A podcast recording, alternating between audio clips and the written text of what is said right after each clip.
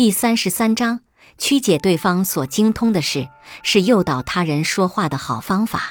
对内行故意发表一些外行的甚至错误的看法，以此引起对方的反驳，从而达到交流目的。可以说，这是一种用之极效、百发百中的交际策略。做过记者的人都知道，要对某人进行采访并不难，难的是如何让采访对象说出你想得到的信息，甚至如何让采访对象开口说话。同样，我们在和人交往时也会有同感。当我们和人交流沟通时，最难的是如何让对方和你开口交流。也许你会说，这还不简单，找点对方感兴趣的话题，两个人的交流不就有话可谈了吗？然而，要知道人际关系并不仅仅是谈话那么简单，有目的的交流才是人和人交往的真正目的所在。如果单纯涉及兴趣交谈，或许有利于促进双方的感情，但是我们的最终目的却不能达到。那么，当我们想要和对方沟通，又想要得到自己想得到的信息时，我们该如何做呢？宝儿李奇是芝加哥日报的著名记者。有一次，他奉命去采访当时的美国总统胡佛。当时，保尔李奇和胡佛在行进中的总统专列上，然而采访进行的并不顺利。保尔李奇发现。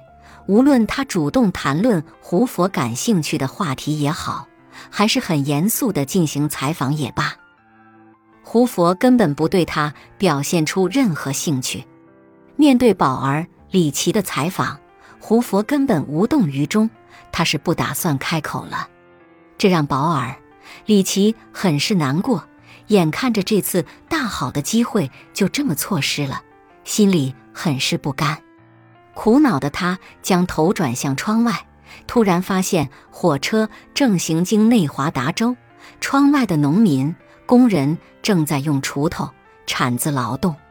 突然，保尔里奇脑子里灵光闪现，于是他顿了顿，说：“上帝，没想到内华达州还在用锄头和铲子人工垦殖。”听完保尔里奇的话，胡佛看了他一眼。说，近代以来，那些旧式的、毫无目的的开垦早就被先进的机械方法取代了。之后，胡佛几乎一路上都在和保尔里奇进行关于农垦、石油、航空、邮递等各个方面的交流。就这样，保尔里奇用一个故意曲解的错误，展开了自己之前费尽心机也展开不了的谈话。事情能够出现转机，在于保尔李奇运用到了一个采访学中经常用到的心理策略，对内行故意发表一些外行的甚至错误的看法，以此引起被采访人反驳的兴趣，从而达到交流目的。换句话说，就是曲解对方所精通的事情，诱导他人说话，并且这种策略也是最容易达到目的。采访中如此，在与人交往、建立人际关系时，也同样可以如此。人都有表现欲，尤其是在自己擅长的事情上。当一个人不愿谈话时，就请谈起他擅长的领域。如果你在他面前故意曲解他所精通的事情，表现出你的外行，就能刺激他的表现欲，从而诱导他展开话题。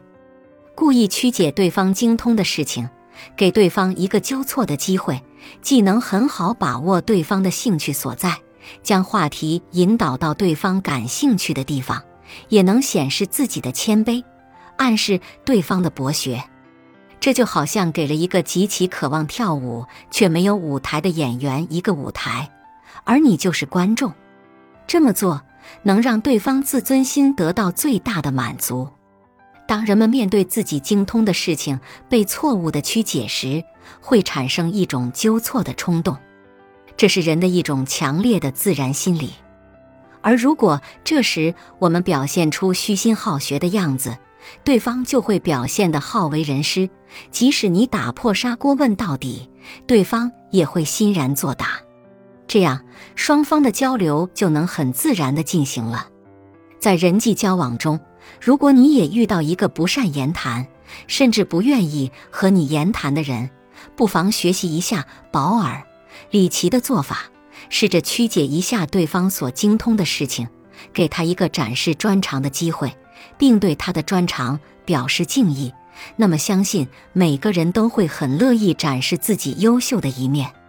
这岂不是诱导他人说话、展开交流，从而得到自己需求信息的最好方法？本集播放完毕，感谢您的收听。